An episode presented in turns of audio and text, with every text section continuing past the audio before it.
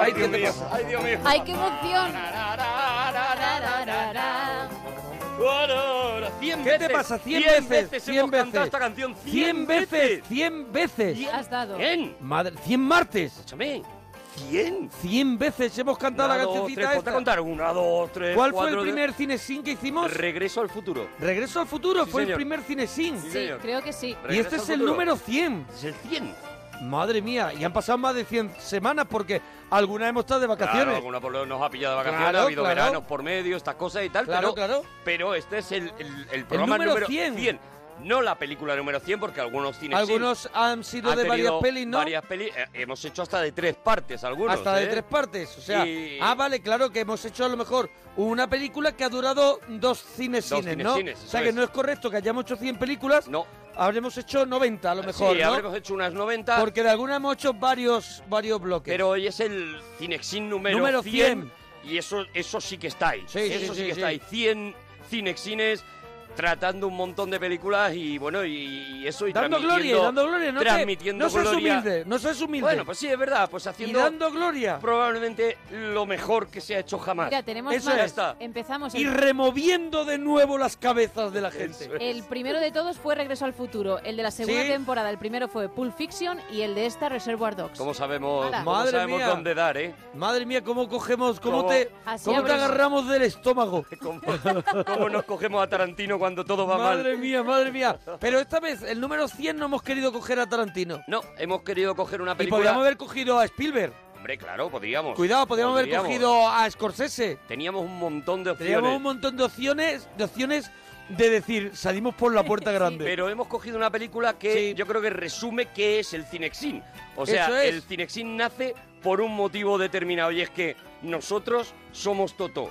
Y Eso nosotros nos podemos ver bueno, nosotros perfectamente en ya Toto. somos, nosotros ya somos Alfredo un Bueno, poco, eso es. pero fuimos Toto. Pero somos. Toto, somos, nos reconocemos en ese niño Sí, que sí. se ha criado viendo una película detrás de otra, Sí. sintiendo cosas a través del cine, y eso es lo que pretendemos en el Cinexin precisamente, o sea, transmitir Claro, ese contar, amor al con- cine. contar las cosas que sentimos nosotros cuando vemos las películas y entonces contar, contar desde, pues eso, desde nuestro parecer, pues cómo son esas películas, engancharte. Ha habido muchas que la gente no había visto y ha, y ha visto gracias al cine Sin y otras es. que habían visto y han vuelto a ver y han tenido sensaciones diferentes. Sí. Que es lo que aquí contamos nuestras sensaciones, ¿no? de lo que se cine. trata es de eso, de, de mirar las películas de otra manera, de mirarlas con otros ojos, de que el cine eh, es algo más que una cosa que te pones para entretenerte, Claro. sino que el cine tiene un montón de cosas y eso aprendemos también en Nosotros esta hemos, película. hemos, nos hemos asomado un poco de algunas películas por detrás, a mirar, Eso no es. la cara de por detrás de, de alguna es. película. ¿no? Alguna, alguna de las cosas que a lo mejor una persona que simplemente tiene la película puesta y pretende Y una- que le, una que le persona que echar es- un rato, que pues no se para a mirar. en un bufete todo el día y que puede relajarse viendo una peli y a lo mejor nosotros que somos unos fatigas Claro. la hemos visto más veces o nos dedicamos más está, ya a está. escudriñar, ¿no? Y entonces hemos contado muchas cositas, ¿no? Sí, y señor. gracias a todos por seguir escuchando el Cine y por gracias. ser una sección que se descarga muchísimo en eso de podcast En tan los moderno Oye, podcast, mucha sí. gente de que el EGM no conoce. Esto que, que el EGM dice Eso. que no nos escuchan, bueno, pues también, y que mucha gente ha conocido precisamente eh, la parroquia y el resto del programa a raíz del Cinexin, Eso ¿no? es, porque, también, ¿no? porque se ha- han ido explorando en los podcasts eh, eh, programas de radio de cine y se han encontrado con el Cinexin y a raíz de ahí pues se han ampliado al resto de la parroquia. O sea, bueno, por eso precisamente hoy hemos elegido una película que es eso, es un canto puro de amor al cine, de amor a, esa- a toda esa belleza que nos entra por los ojos Y una toda esa película información, una película que es bizcochable al máximo, es almíbar puro. Es de verdad, es, es una película que es, es como una abuela de pueblo. Sí, sí, es sí, sí, sí. para apretarla, para Te abrazarla, chupa para el corazón, te chupa el corazón hasta que te lo deja blandito. Te, te va lamiendo el corazón, te lo deja como un osito aribó después de, de que está ya chupaete. Esa es, esa Mm. es eh, esta película que empieza ya con una banda sonora Oh. prodigiosa. Vamos a decir el nombre de la peli ya para Vamos que suene para la que música suene ya, por eso, por de eso, a Ennio eso iba, a Morricone. eso iba. Cinema Paradiso.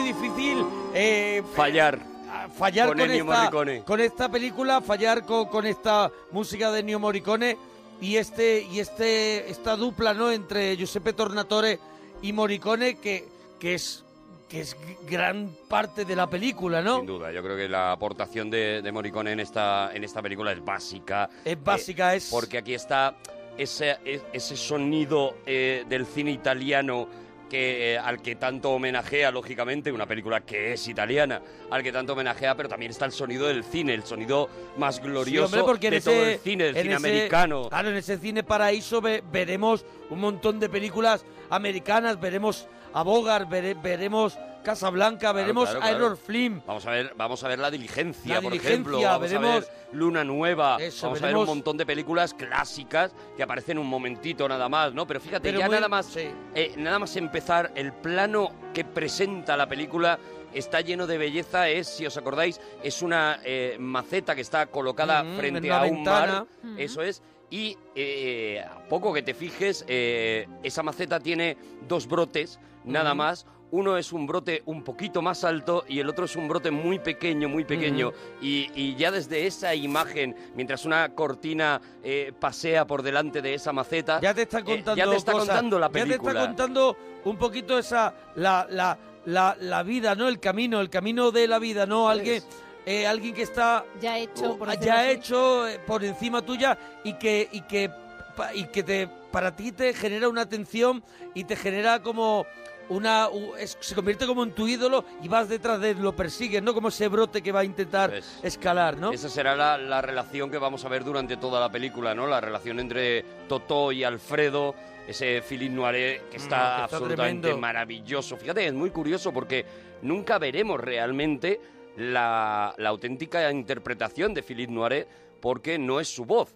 Él, él no tenía ni idea de italiano, él es, él es francés, sí. y él fue doblado durante toda la película. Es decir, nunca, eh, sí es verdad que fue doblado intentando imitar lo más posible el, el doblador, el actor que le dobló, no fue un doblador, fue un actor, eh, eh, un, actor de teatro, eh, eh, intentó imitar los dejes y la manera de decir de Philippe Noiret eh, y tal, pero nunca escucharemos su voz haciendo Cinema Paradiso porque, porque su voz desapareció, ¿no? ¿no? No se incluyó ni siquiera en la versión original, Sí, ni no siquiera está- en la, no están- en no la está- italiana le escuchamos hablar en italiano todo el rato y, y demás, ¿no? Pero bueno, hace, aún así hace una, una interpretación brutal, una, una presencia preciosa y ya digo, yo ya solamente con ese principio y con esta música de Morricone, pues te metes en un en un universo de eso, ¿no? De la nostalgia, de la evocación, de lo que de lo que va a hablar esta esta película, ¿no? Del paso que, que es un tema tan recurrente. Claro, el paso del tiempo El paso y- del tiempo, de la niñez, Mm. ¿no? Pero en este caso a través de los ojos de un niño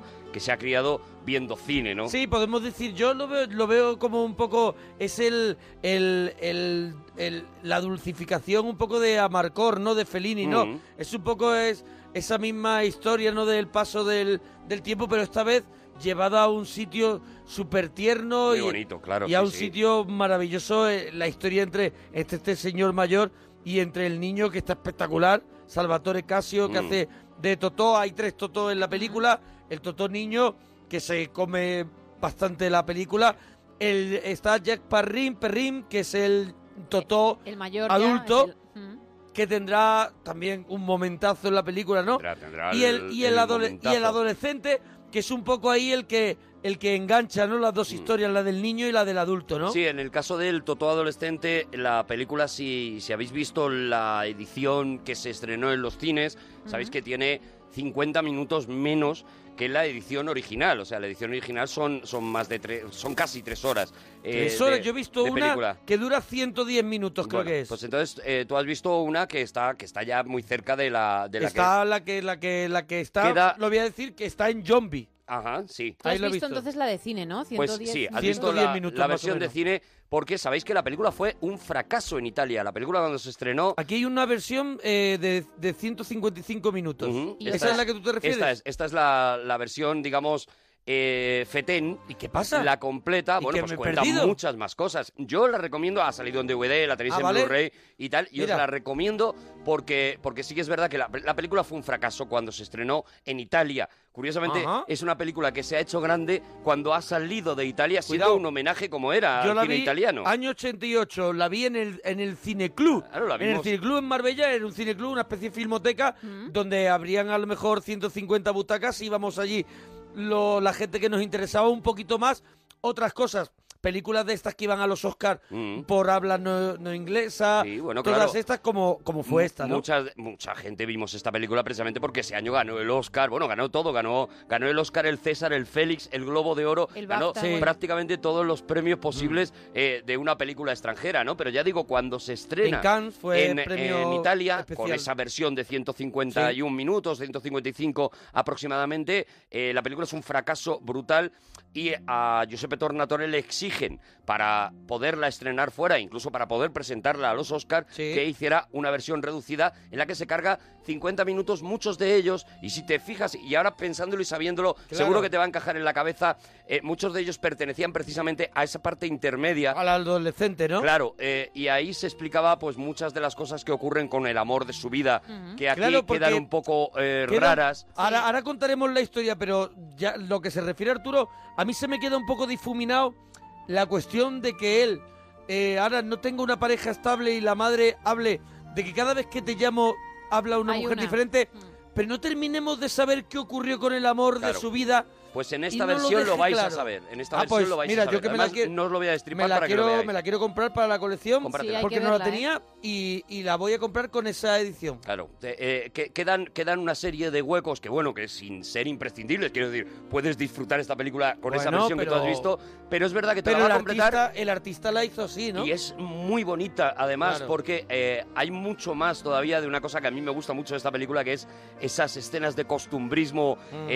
Casi berlanguianas, si, Sí. nos, si nos vamos aquí a España, ¿no? Sí, sí, en el fondo, muchas veces cuando vemos esa Hay plaza... mucho de Berlanga. Podemos ver Mm. las, eh, la- las las plazas de, de Bienvenido Mr. Marshall, Sí, sí, sí, sí, ¿sabes? Esos personajes que aparecen en las películas de Berlanga Hay, y que hay personajes que recuerdan mucho, por ejemplo, de Cuerda, de Amanecer que no es poco, Claro, claro. ese mundo del bosque animado, hay ahí profesores, Claro. está el loco del pueblo que está en la plaza, no estamos tan lejos los, No, no. eh, los españoles de los italianos y, eh, y de hecho pues Marco Ferreri, por ejemplo, director Mm. ¿no? Por neorrealista ejemplo. italiano, acaba dirigiendo películas es. tan españolas como El Cochecito Mm. o como El Pisito, por Sí, ejemplo, sí, ¿no? sí. O sea, películas en las que dirige a Pepe Isbert y en las que eh, sí, pilla conoce, conoce, perfectamente conoce el material. Claro, yo creo que esa película, esta película a nosotros nos llega especialmente también por eso, porque nos reconocemos en muchos de estos, o no a nosotros mismos, pero sí a alguien que hemos conocido Sí. en muchos de los momentos, ¿no? Yo hay un momento que, que me parece precioso y ahora, Es ahora lo que llamamos nosotros ahora, eso es lo que parece la España profunda, un poco es. igual, ¿no? La Italia profunda. Claro, pero yo desde, desde mi, mi vetustez, Sí. eh, yo he vivido, por ejemplo, una escena que aparece en esta película, Mm. que es cuando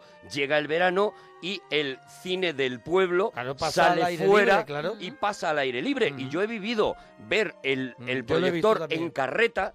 Es decir, Sí. como aparece en esta película, ver cómo meten el proyector en una carreta y se lo llevan como de romería y detrás del pueblo íbamos, detrás del, del carro íbamos todos los del pueblo a la era con una silla para poder Y sentarnos y, ponían ver una la lona, película. ponían una lona. Ponían una lona, una lona que se movía con el viento Claro. y si iba uno a caballo, pues el caballo el estaba caballo iba doblado, el langui. caballo iba más, el caballo estaba más Claro. cerca que el que el, El caballo, el caballo era el caballo del langui. Sí, sí, sí. Y, y aún así, eh, o sea, por eso digo que es que yo reconozco muchos momentos de esta peli y es también una de las partes que me la hace Ese, entrañable. bonito, ese momento es bonito, el cine de verano y, y algunos en las barcas Eso. que pillan al lado del río, algunos en las barcas Salen para verlo gratis. viéndolo gratis. Claro, claro, de claro. pie en la barca, que ya es incómodo, ¿eh? Claro, a- eh, en ese día, por lo menos en el pueblo del que yo estoy hablando, ese día no, no se cobraba, claro, porque era imposible, porque la gente se subía a los montes árboles. y lo veía desde donde fuera, ¿no? Pero eso, o sea, hay esa cosa entrañable, hay una cosa que sí hemos, eh, eh, eh, si no hemos vivido directamente, hemos podido percibir en nuestros abuelos, ¿no? Una forma de,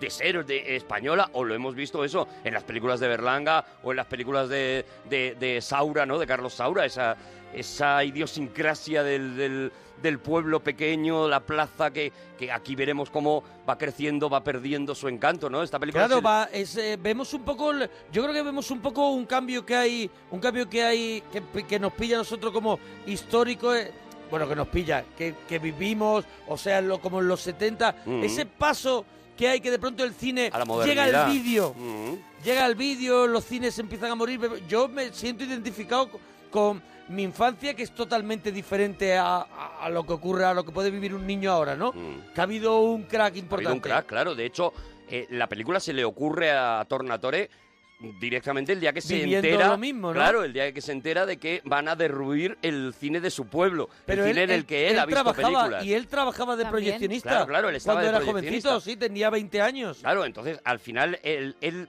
él desde los desde los 20 años prácticamente Mm. desde que se derrumba ese, ese cine tiene esta historia Es en que la, la, cabeza. historia es la historia es que cuando van a derrumbar el cine, que lo venden los propietarios porque ya no les compensa, Sí. que es un poco también lo que lo que vamos viendo en la en la película, ¿no?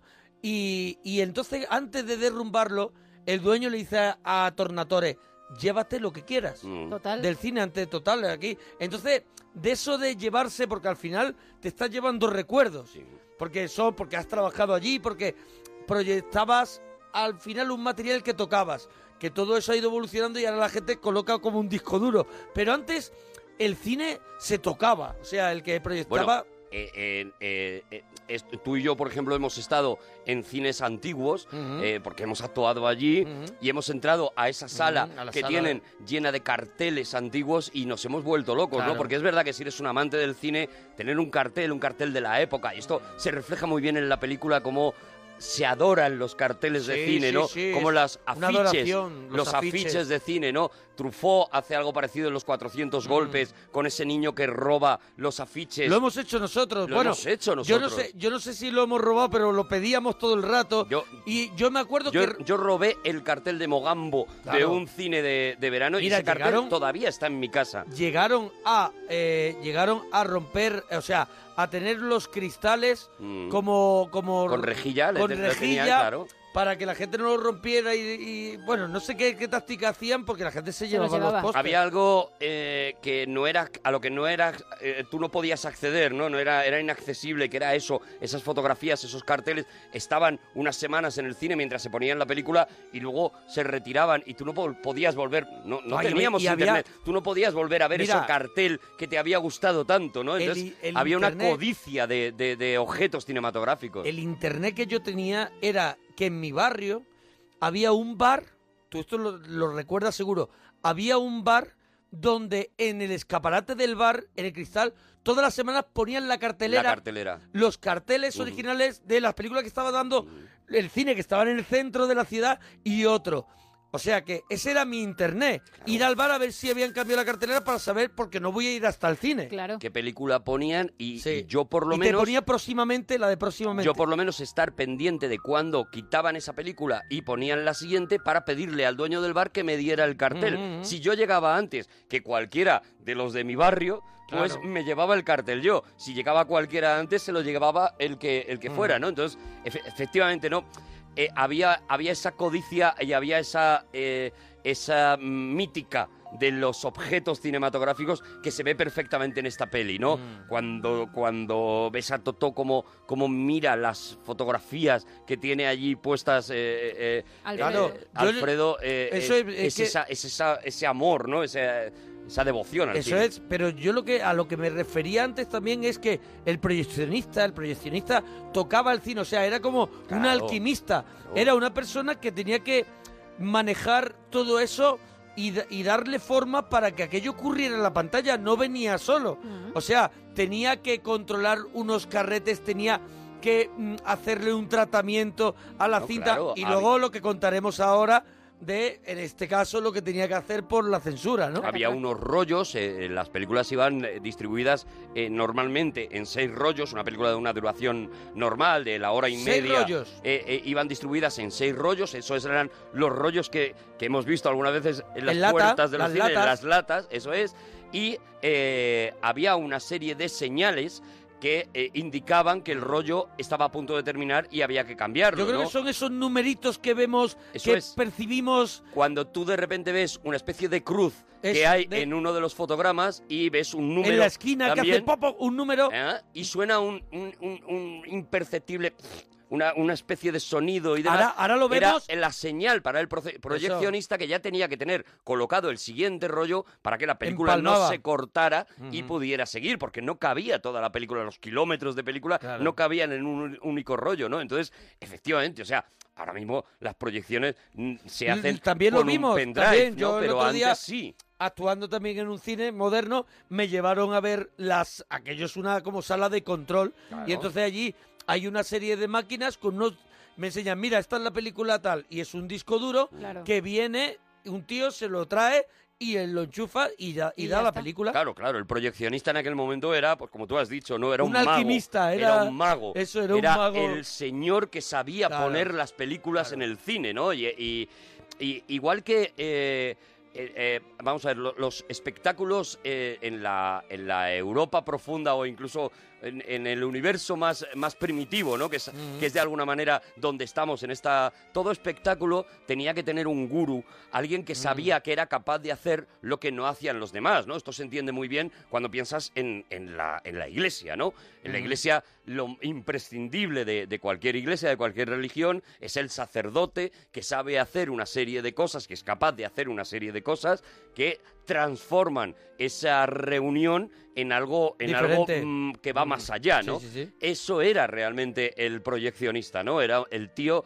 que reunía a todo el pueblo y hacía la magia de proyectarles una película y provocar una serie de reacciones, ¿no? A lo largo de la película vamos a ver eh, algo que a, a Tornatore le interesa mucho, que es el patio de butacas mientras están viendo la película, ¿no? Y Mm. Hombre, veremos eso, ahí tiene su, eh, su historia, o sea, Claro, el patio claro. de butacas tiene una historia. Hay personajes que, que corren durante la película, ¿no? Sí. En ese patio de butacas pasan cosas. Vamos había a verles vida, había... enamorarse, vamos Eso a verles, es, vamos a es. verles en una película llorar mucho, Sí. vamos a verles en otra película reírse mucho, vamos a verles masturbarse en otra película. Es decir, vamos a ver lo que pretende Tornatore, es decir, el, el- el- la vida no es el cine, pero muchas de las cosas eh, de tu vida han pasado en el cine y no solamente el hecho de que hayas visto películas, o sea, eh, Claro. eh, nos hemos enamorado en el cine, hemos pasado noches, días de mucha risa, de, de sentimiento de amistad por haber ido al cine, eh, eh, uniones familiares especiales y por haber ido al cine. Si, El cine como tenido- ritual. Si has tenido un mal momento y te has ido al cine solo a ver una película, a decir quiero estar solo y quiero ver esta película y he tenido, has tenido un desengaño, cualquier cosa, recuerdas la película. ¿Recuerdas la película? Recuerdas el momento. ¿Recuerdas las películas que te cambiaron? Eso ¿Recuerdas cuando eh, eh, antes de ver esa película eras una persona y saliste de ver esa película siendo otra, ¿no? Esa es, esa es la magia del cine, ¿no? Esa es, Y cuando digo magia, digo magia de verdad. O sea, entra alguien y sale otra persona diferente, ¿no? Porque tú en, en- en algún aspecto de tu vida has crecido o te has hecho más maduro, te has hecho un poco más sabio gracias a haber visto determinada película Sí, que ha era- cambiado tu manera de mirar tocado en un sitio. al ser humano. Te ha Eso tocado es. en un sitio y te ha de pronto girado un poquito una de las uno de tus botones es. y, y- y lo ha adelantado un Y, poquito más. y a partir de ahí, si te fijas y pasa mucho en esta película, harás referencia ante, ante momentos de tu vida determinados, harás referencia a películas que has visto, ¿no? Esto le pasa mucho a Alfredo. Alfredo, Mm. cuando se encuentra con una relación de amor, él hace referencia a frases que ha escuchado en películas Claro, claro, para claro. hablar del amor, ¿no? Lo plagia todo, Lo claro, plagia claro. todo. Pero claro, es que la ha tenido que ver tantas veces Claro. que claro, es el, Hay el- un momento en el que dice que habla, de hecho, que lo- con los actores, cree que está hablando Claro, con ellos porque está es ahí que siempre solo. El proyeccionista tiene las mejores frases, Mm. porque ha visto tantas veces las películas que, claro, cuando tiene que hablar sobre algo, era un sabio, porque cuando vemos hablando con Totó, le está hablando un sabio, cuando Totó lo está escuchando, sabe que está aprendiendo al lado de ese hombre, y ese hombre al final se ha cultivado con el cine. Claro, ese, ese es un hombre que no, eh, cuando nos cuenta en algún momento determinado de, de la película su vida, él eh, eh, se manifiesta como un tonto. Él Mm. dice que era un tonto. De hecho, le vemos hacer un examen que sabemos que no va a llegar a nada porque él... Y un examen eh, al nivel de los del niño Del Totó niño, sí, sí, de y se está años. intentando y- copiar. Y, fallando porque tal, o sea, él se manifiesta como un auténtico inútil y sin embargo, cuando lo escuchas hablar, Sí. eh, la- es la voz de un sabio. Sí. Entonces te das cuenta de que Tornatore ha creado un personaje puro en el que todo Mm. el conocimiento ha llegado a través del cine. Realmente eh, eh, Alfredo no ha tenido contacto con la vida, él mismo lo dice. Sí, Yo pero- caí aquí, aquí me voy a morir y no he tenido Pero ninguna vida que no sea esto. ha vivido pero el miles cine de ha historias, ha es. vivido miles de historias y las ha vivido de verdad, de corazón, ha estado dentro. Ah, Él se ha metido dentro y él eh, está lleno de, de frases sabias que ha aprendido en Mm. alguna película para eso, ¿no? Hay una frase maravillosa cuando la primera vez que, que Totó le habla de amor y él le dice los ojos azules son los peores porque nunca serán tus amigos. y, le, y la frase te, te quedas completamente bloqueado y Sí, él sí, dice, le dice, no es mía, es de John Wayne. Las chicas con los ojos azules son las más, Más difíciles. Eso es. Sí, sí, sí, sí, sí, le dice, Eso le es. dice eso a Totó.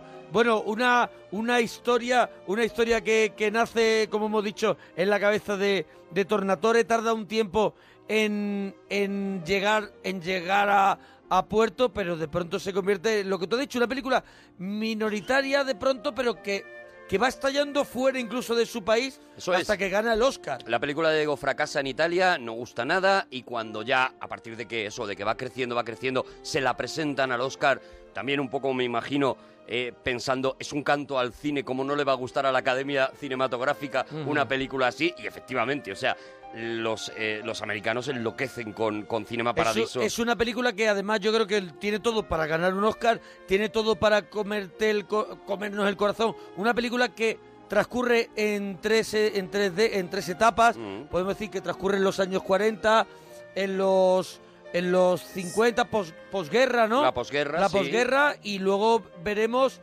los 80, Los 70 yo creo que son. cuando el mayor, cuando el adulto él es son mayor, los 80. Ya, ya son los 80. Sí, va él Sí. en un Mercedes, Es que, así eh, en unas calles. Es que el niño es finales de los 40 ya casi los 50. Luego están los 70 con el adolescente y los casi 80 ya. Eso es. El niño está en plena, en plena guerra En- mundial. Sí. Cuando, cuando, se, cuando Italia está todavía bueno dentro del régimen fascista y están luchando con Rusia y En demás. ese Ahí momento es que donde vemos al pierde niño, padre. el padre está en la guerra y puede volver. Cuando pasa ya un ratito, vemos que el padre ya Va a está ser tardando difícil. en volver. El padre, por y lo ya que sea.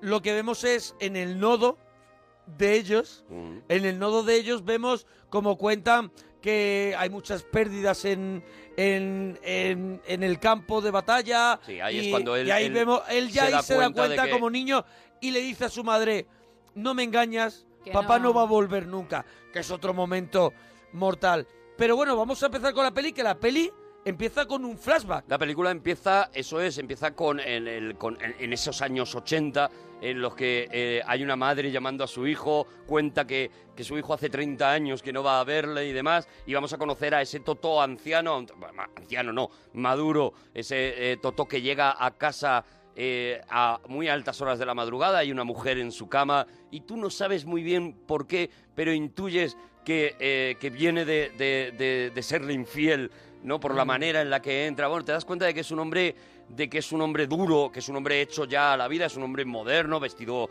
eh, de manera elegante y un hombre eh, vacío de, prácticamente vacío de sentimientos, ¿no? Un Bueno, hombre ella- ella- dedicado a su trabajo. Ella pasa bastante de él, pero ella le dice la frase, ha llamado tu madre, es. y dice que siempre... Que, mm, que nunca habla- vas a verla, que cuando eh, tiene que verte, a- Mm. ve- es ella la que viene a, a Y verte sobre todo ti. le dice eso, le dice Alfredo ha muerto y mañana es el funeral.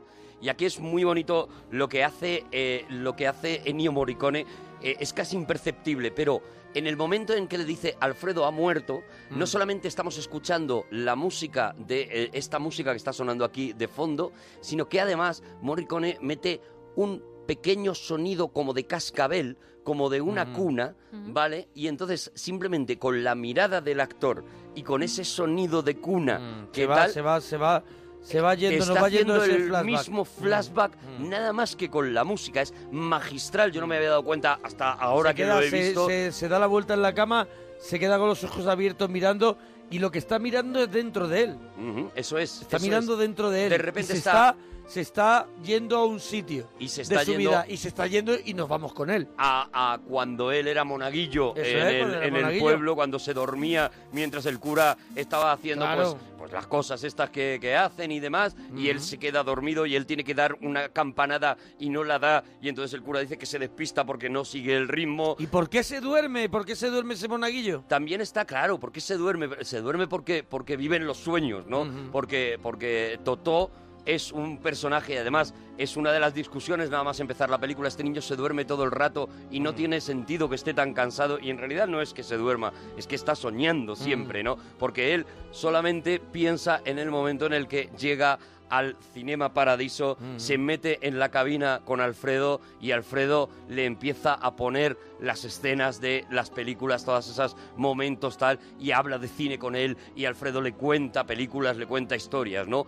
Aquí tenemos esa escena que me parece brutal. El- los curas italianos siempre han sido muy Mm, destacados, hombre, ¿no? claro, Ahí está Don, Victorio don- don Gassman, Camilo, ¿no? por ejemplo, ¿no? ¿Te ¿Quién- acuerdas de las películas sí, de Don, don Camilo, Camilo, de, sí, sí. de Guareschi, bueno, Vittorio Gassman, todo- Ha- estos curas casi todo de cura, ¿no? Casi todos, casi todos han hecho de cura alguna vez. Totó, que también sale en la película, ha hecho de cura hecho alguna de vez. cura. Y, y- y si te fijas, también nos pasa a los españoles. O sea, es muy raro que una película española de cualquiera de estos directores que estamos hablando sí. no salga un cura. Eh, eh, bueno, estaba pensando, por ejemplo, en el Agustín González de la Escopeta Nacional, Sí. que es ese cura medio chulesco, medio, medio simpático a la vez, ¿no? Que, que- que dice eh, lo que yo uno en la tierra no lo separa ni Dios en el cielo, ¿no? Que es Sí, la, sí, sí. la frase que dice en la, en la escopeta nacional, ¿no? Bueno, pues aquí tenemos a un cura, un cura que se sienta a ver una sesión privada de la película y que va levantando la campana cada vez Cuando que ve, ve un beso algo. o algo que un sea roce por leve que sea. Eso es algo que sea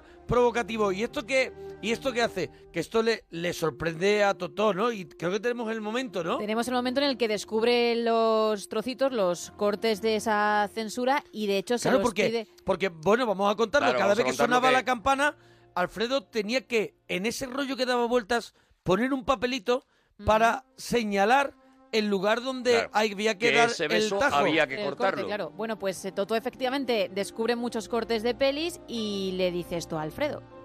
Si se prende fuego la película, con lo pequeño que eres, solo con una llamarada y ¡boom! Te Me conviertes en... convierto en un trozo de carbón. ¿Pero qué lengua más larga tienes? Cualquier día te la corto, como la película. ¿Me la puedo quedar? ¿Qué dices? ¿Me la puedo quedar? ¡Me la puedo quedar! ¡No! Jesús, parece que estás sordo. Los cortes tengo que volver a empalmarlos cuando devolvamos la película. Crío del demonio, eres peor que una lapa. ¿Y entonces por qué no has empalmado estos cortes de las demás películas, eh? Pues... eh, porque a veces me encuentro el punto justo y no puedo hacer nada y se quedan aquí. Además, da igual, se besan demasiado. Si da igual, puedo quedarme con algunas. No, ven aquí, ven. ¿Quieres dejarlas? Antes de que te dé una patada en el culo, vamos a hacer un pacto. Todos esos cortes son para ti, te los regalo. Gracias. De nada. Pero primero, no quiero verte más por aquí. Y segundo, te los guardaré yo, ¿entendido? Ahí está. Y ahí le va a guardar todos esos cortes que, de- que son los momentos de, de los besos, esos que los quiere Claro, ese, ese Totó, será el ¿no? final sorprendente, Claro, ¿no? Porque sorprendente, realmente sí. tú no te esperas Claro. lo que va a ocurrir eh, cuando, cuando, cuando al final Claro. eh, descubramos que hay una película y demás. Será, yo por lo menos nunca, bueno, sí, hombre, ya cuando te lo sabes sí, pero la primera vez que ves la película tú piensas que es una anécdota más y que esos cortes van a quedar ahí y, Sí, y se van a perder luego- y que es la excusa que le pone Alfredo pues para no darle esos cortes nada más, ¿no? Para que le dejen Porque paz. él iba guardando en una latita todo, todo, o sea, él estaba enamorado del cine y, y él tenía guardado todos esos negativos que los miraba con una lámpara, Mm. que eso nosotros lo hemos hecho, Claro que lo lo de tener hecho. negativos y verlos y mirarlos y mirarlos con, con en una luz y hay una cosa muy Todavía bonita. tengo yo un fotograma original de Star Wars que, me-. Sí. que, que conservo que está en el en, en- en esa en esa versión, ¿no? Y que, Claro, claro, y que claro. todavía lo miro, claro, como, Claro, como claro, un su- auténtico tesoro. Pero que es verdad que en esta película, mm, ya que hemos ido a ese sitio, es él, él, él se enamora del cine Totó media, por Alfredo, por el, el propio cine, pero también cuando se enamora de verdad, se enamora a través del cine, o Sí, sea, se enamora a través de una cámara. Se enamora mirando a través de mirando una a través de una mirando una un, mirando a la pantalla porque Sí. graba de casualidad a, a una chica, pero ahora iremos a eso. Bueno, ahora vamos, a hablar un Mira, poco de... la, la película, por, por meter curiosidades también, la película que están viendo, que está viendo el cura y que va marcando, Sí. eh, es Pepe Le Mocó. Es una película de Jean Renoir con Jean Gabin. Sí. Es una película de cine, de cine francés que en su momento eh, fue una película realmente escandalosa. Mm, Fíjate, curiosamente fue escandalosa por la violencia de la Ajá. película y sin embargo lo que cortan aquí son los Son los besos, ¿no? besos. Este es otro de los mensajes que nos va a lanzar Tornatore, ¿no? El, Mm. eh, aquí se pueden partir la cara, de hecho vamos a ver persecuciones de gángster, matanzas y demás, pero que nadie se bese porque eh, eh, es, es el beso lo que está vetado Sí. o cualquier tipo de insinuación sexual, ¿no? Vamos a ver las piernas de Silvana Mangano en Arroz Amargo, Sí. todo eso vetado. Todo eso va fuera, todo eso va El fuera. bayón de Ana, también de Silvana sí. Mangano, que fue también un escándalo brutal. Eh, eh, todo eso era lo que, lo que había que quitar, ¿no? Pero bueno, efectivamente hemos aprendido ya que eso se hacía así, ¿no? Que, que, que se cortaba de esa manera. Aquí se hacía exactamente igual. Y yo he visto pases en parroquias, por ejemplo, que antes las parroquias solían poner no eran películas. solo programas de radio. Claro, claro. eh, eh, ponían pases de películas y cortaban, Sí. cortaban los besos porque los curas pensaban que no se debían poner. Entonces yo he visto, por ejemplo, eh, los Blues Brothers, que la hemos hecho Sí, sí, la hicimos con aquí. escenas en las que decían tacos cortadas, además obviamente cortadas. Nadie, nadie, todo el vida- mundo daba qué por vida hecho. más dura Qué triste también, todo también. también, Sí, ¿eh? Lo que yo llevo, la verdad es que... Madre Oye, mía. y otra cosa que vamos a contar es que a lo mejor mucha gente no entiende lo fácil que se quemaba la película de acetato. Mm. La primera película eh, eh, se quemaba prácticamente con mirarla. Era, Esa era- imagen de la lona blanca y yéndose el negativo Eso es. y y, ha- y haciéndose de pronto la película antigua quemándose. eh, eh, prendía fuego con una facilidad brutal y de hecho, desgraciadamente, eso ha hecho que, Que se haya pierda muy mucho- pocas películas, Sí. de, por ejemplo, del cine mudo que conservemos, porque eh, se han quemado todas. Chaplin eh, perdió todas sus películas de cine mudo y afortunadamente se Mm. Encontró una copia en un sótano de, eh, de Sidney Chaplin, del, Sí. Mm. eh, del hermano de, de Chaplin, que había ido guardando no hace- afortunadamente todas las fue hace películas. relativamente hace muy poco, poco, ¿eh? hace muy poco. Y, y se han podido rescatar la mayoría de los cortos. Y hay gente de- del cine, del cine americano, gente muy potente de Hollywood, que ha empleado mucha pasta para salvar material que se iba a perder, pero porque hay gente que dice... Turner, el, Ay, el- vamos a ver, el es como- famoso millonario Turner de TCM, es una de las labores que hace, es esa, es recuperar Es como negativos pasa antiguos. en todos los sitios. Eh, no nos cabe más en, eh, en- aquí hay que borrar Sí. y no importa ese trabajo, sino que hay que borrar. En este caso, ahora dicen, hay que borrar del sistema del ordenador todo lo que tengáis. No se conserva nada. Ahora por lo menos tenemos la nube, tenemos internet, que a lo mejor ahí podemos encontrar algo, pero antes no cabían las cosas y desaparecían, como ha desaparecido mucho material de, la, de televisión. Bueno, por ejemplo, Metrópolis de Fritz Lang, que es una película mítica, eh, ha tenido que ir sobreviviendo con una con eh, versiones que se imaginaban que podían ser parecidas a la original, hasta que sorprendentemente en, en Buenos Aires, creo que fue en Argentina, alguien localizó, un investigador cinematográfico, un tío que había dedicado prácticamente su vida entera a intentar localizar alguna copia eh, eh, mm, eh, eficaz, completa de Metrópolis, o por lo menos a, a intentar saber cómo sería esa película. Había ido reconstruyendo esa película. Sí, son al final coleccionistas de arte, Claro. pero en este caso de, de- de ese material, ¿no? De- ese, del ese cine. hombre consiguió localizar una, una, una copia del original de Metrópolis y gracias a eso ahora podemos ver Metrópolis lo más aproximado posible, ¿no? a- Pero es una copia en el mundo entero, Sí, o sí, sea, sí, sí, sí. Porque, porque el cine se destruía, se, se quemaba y eso es lo que ocurre de hecho en, en esta película, ¿no? Lo vemos cuando esos Es que el cine, fotogramas... claro, es que el cine se grababa sobre, sobre un material que Acetato era, de plata. que era que era que era Con calor arde como, como nadie, o sea, es, es, es peligrosísimo. Luego ya y vemos y vemos una cosa alucinante que también que es como corrían de un pueblo a otro con la lata de la película Sí, sí. claro, para claro. proyectar para poder o sea si yo vivía en Marbella de pequeño y el y el cine estaba dando esta película a lo mejor cuando terminaba la proyección tenían que salir corriendo con un coche y llevarla a un cine de Fuengirola, por ejemplo, para que se emitiera por se, Bueno. se pusiera allí porque era del mismo dueño. El Imagínate surrealismo, un ejemplo. en el surrealismo en esta película era que eran eh, la mitad de la, La película se estaba proyectando en un Sí. pueblo y la otra mitad se estaba Sí. proyectando en el otro pueblo. Entonces tenía que coincidir que cuando acabara la mitad de cada una de las películas Se intercambiaran. se los rollos. sí, pero había que esperar un ratito. y Claro, ese- claro, y claro. gente Y ahí, se- ahí es cuando se, se lía, ¿no? sí. Ahí es cuando se lía. Bueno, eh, vemos eso, vemos la, la casa de Totó, vemos a, a la madre eh, allí, vemos a Totó como eh, está mirando esos... Al principio hemos visto, lo hemos dicho en el, en el comienzo de la película, antes del flashback, eh, hemos visto a la madre de Totó, una señora anciana, ah, tú la habías contado Sí. ya, con, Sí, sí, su, sí. con su hermana. La hermana Con también. la hermana, Ujú. que además lo hace muy bien. Tornatore, en este momento que tú estás contando, está la madre, eh, no sé si haciendo punto o Mm, algo. hace punto, Él sí. está mirando los negativos y vemos una camita acostada de una niña pequeña y, haz- y dices, la hermana que luego estamos viendo, que hemos visto al principio. Ya tenemos ahí toda la familia y tenemos una madre s- y tenemos una madre sola. Sobre la hermana sabréis más también cuando veáis Cuando esa- veamos esa- lo que nos falta, ¿no? Cuando Porque es verdad que la madre se que la hermana se queda en un personaje Claro. anodino ahí que no Cuando- sobre la hermana veréis un, un par de escenas además muy, muy, pues muy bonitas. ahora, de- ahora está que tiene que mira, ver con la hermana. Es que nos está poniendo cosas en Twitter y Mm. estaba leyendo, Sí. ya sabéis, arroba Arturo Parroquia, Gemma-Ruiz, Mona Parroquia, y estaban poniendo lo de lo de las versiones y que hay un montaje del director, Sí. ¿no? En DVD y en Blu-ray, como tú has dicho, de 173 minutos. Sí. Está el otro de 155, que es la original.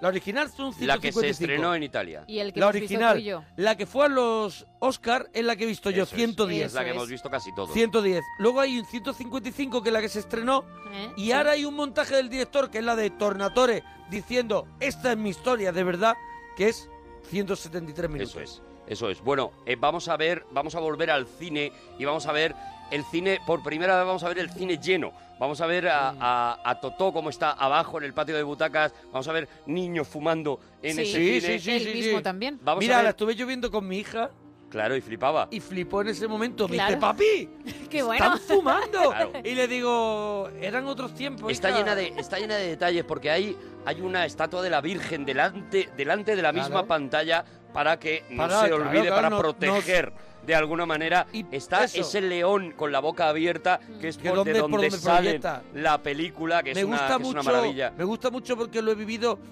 el halo de, de la película proyectándose y el humo. El humo saliendo. el claro. humo ese que subía de gente fumando. Sí. Ahí el polvillo, todo eso. Yo recuerdo, incluso eso no se puede hacer, pero yo recuerdo poner la mano y tocar la película. Claro, claro, claro. sí, Subir sí. la mano y tocar sí, la sí. película. Claro, hombre. tocarla. Tocar la película. Eh, eh, eh, además, eh, como, como está todo muy cuidado, porque Tornatore es el Porque primer... eran los cines, perdóname, porque eran los cines nuestros, eran todos en plano. Claro, claro, no, eso de, Luego vinieron- luego vinieron los, los que van en los cuesta. inclinados, no, no, Eso no, era- no, esto era en todo plano. en plano y como te tocara el alto delante, Cuando te tocaba, te tocara de la película. Garbajosa Claro. delante. Garbajosa te hundía la, película. Yo por eso me fui a otro barrio. Eso. Eh, eh, digo que, que otra de las cosas que, que- que está cuidada de la peli es que durante este momento que estamos viendo tan costumbrista, ¿vale? Que estamos viendo a todos los del pueblo, vemos Sí. al rico del pueblo que está en el, en el piso de arriba y escupe a los de sí, abajo sí, sí, el de la porque se lo puede permitir. sí, sí. Sí, sí, porque sí, se puede permitir. Ahí está la chusma. La película que se está proyectando es La Terra Tembla, eh, La Tierra Tiembla, Tiembla, sí. de Luchino Visconti, que es eh, una de las cumbres del es neorrealismo un italiano.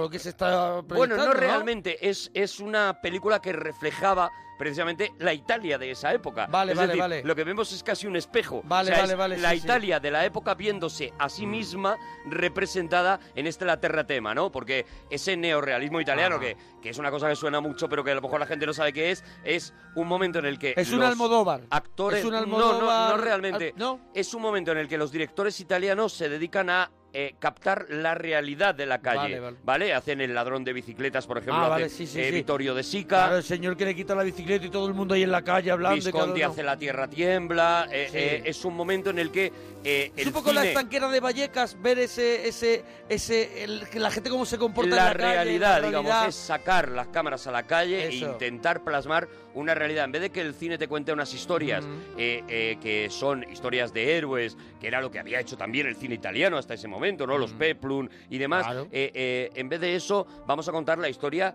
pues eso, de un limpiabotas, que, o vamos a contar la historia de un tío al que le roban la bicicleta Sí, y sí, lo sí. que le ocurre con eso, ¿no? Ahí está ese neorrealismo italiano y lo que digo, ¿no? Lo bonito de, de esa escena es que eh, Tornatore pone un espejo y dice, aquí está, la Italia más profunda viendo una película sobre la Italia más profunda, ¿no? Es, es, es muy bonito, ¿no? Y vemos, eh, nosotros tuvimos una especie de movimiento aquí también parecido, ¿no? Eh, con películas como Surcos, por ejemplo, que es una película que también reflejaba de alguna manera la Tramposos. realidad.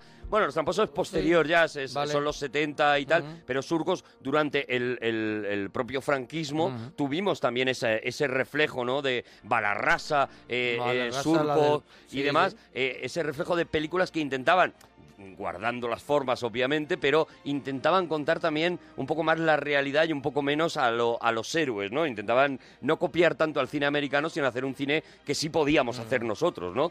Bueno, ahí vemos eh, eh, eso, ¿no? Oímos una frase mortal que dice uno de ellos cuando cortan el beso de la tierra tiembla y dice 20 años yendo al cine y nunca he podido ver un beso que es, es, es maravilloso y vemos, bueno, vemos cómo van pasando por eh, entonces se ríen, eso es lo que decíamos antes, ¿no? sí, vemos, sí, les vemos Buster Keaton, vemos... vemos a- a cómo se ríen, cómo lloran, cómo Lo tal. vemos todo. Y después, y ahora hay un momento también muy chulo también, que es el momento cuando, cuando, cuando arde, arde, arde la casa. La casa, sí. por culpa del cine, Mm. por culpa de esos negativos que, que, claro, ya le había dicho Alfredo que ardían con mucha facilidad. Y ardieron porque si vemos también Tornatore nos había enseñado en el primer en la primera mm, escena de la casa cómo tenían esa estufa Mm. de esa estufa casera que era que se llama una ay no me va a salir el, el nombre No te puedo ayudar. una ay que no me lo tengo en la punta de la lengua Ah, bueno, pero Bueno, sabemos es a la lo que te catalítica. refieres. no, no, no, es Vale. un nombre, es una copa, una copa, Ah, vale. una especie de copa con el carbón o la leña Sí. y, y algo que la tapa, pero la tapa muy, muy mal. O sea, Eso no eh, protege. Eso no protege, eso no protege.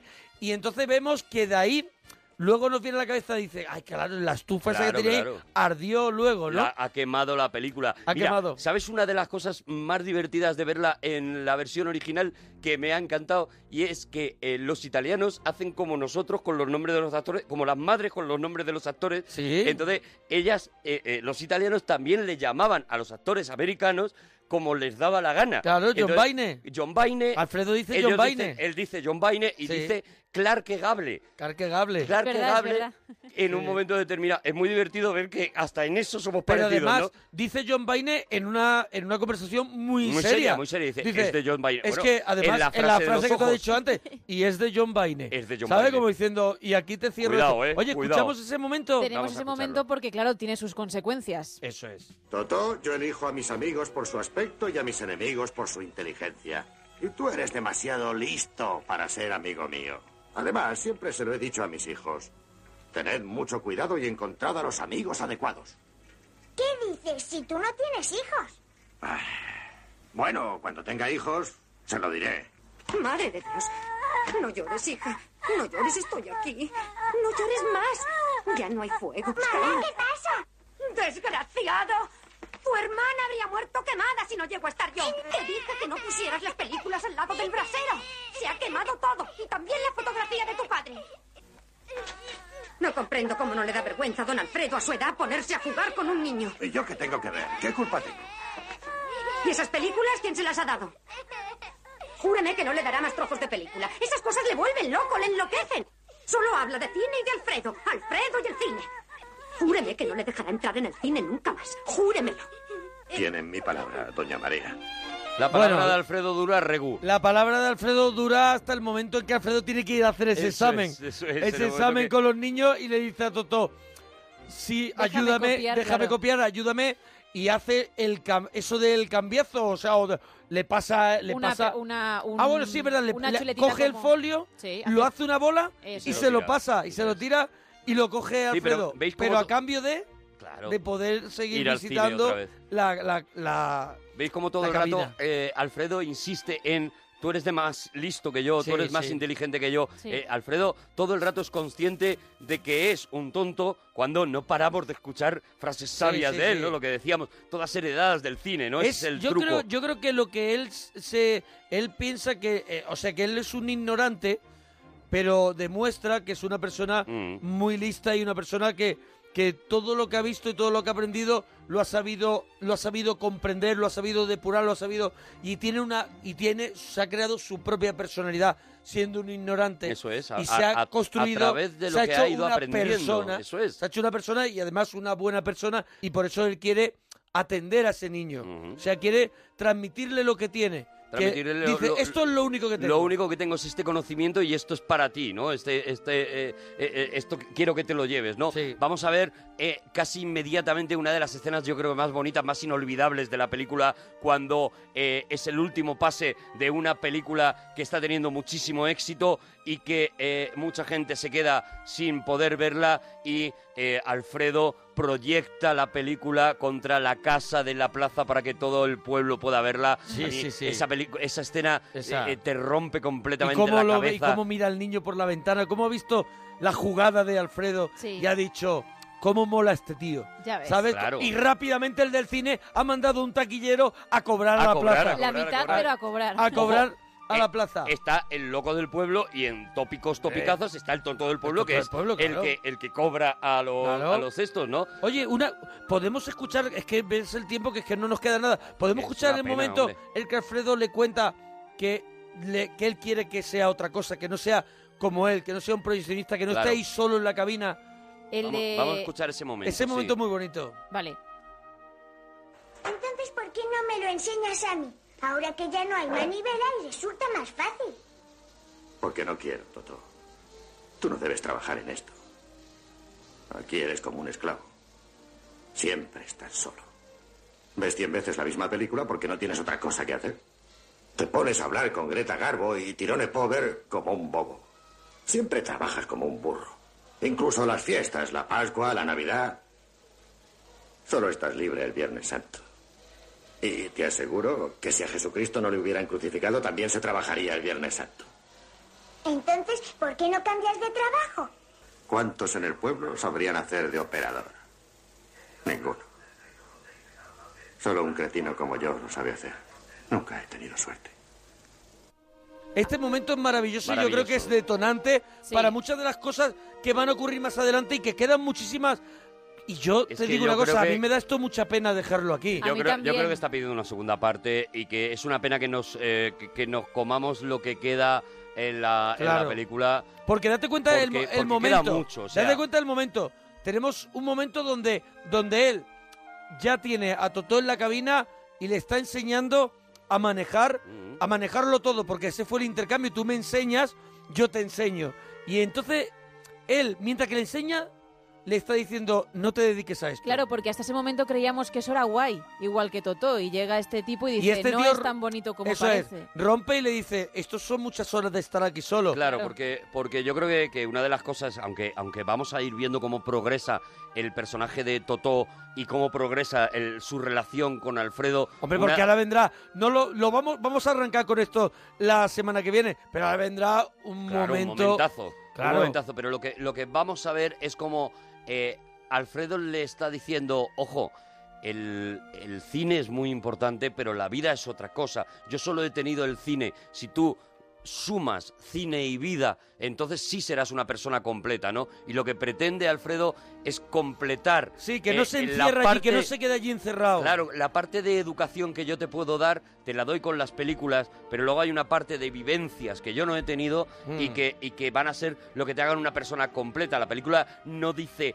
en el cine está toda la vida, sino el cine es una cosa que va a rellenar algunos Mm. huecos, va a rellenar algunas escenas que tú no has entendido de tu vida, las vas a poder completar gracias a escenas que vas a ver en el cine. Por ¿no? eso digo yo, es por eso mi tesis es que Alfredo es un tío tan, tan, tan, tan listo que con el cine ha sido capaz de ser una, de convertirse en una persona sabia. Bueno, y yo creo que tenemos la una semana segunda que parte viene del Sí, cinema para- hay, hay mucho que que, nos lo digan, que nos digan que en Twitter qué les, qué le ha parecido esta primera parte y si tienen ganas de más. Eso. Arturo Parroquia, Gemma-Ruiz, Mona Parroquia. Queda todo, queda todo. Es que queda Queda, claro. queda lo de eso. Lo de eso. Claro, es que Claro, queda lo de eso. claro, bueno, parroquiano, con esta música de New Morricone nos vamos hasta mañana. Adiós, bonito. Adiós.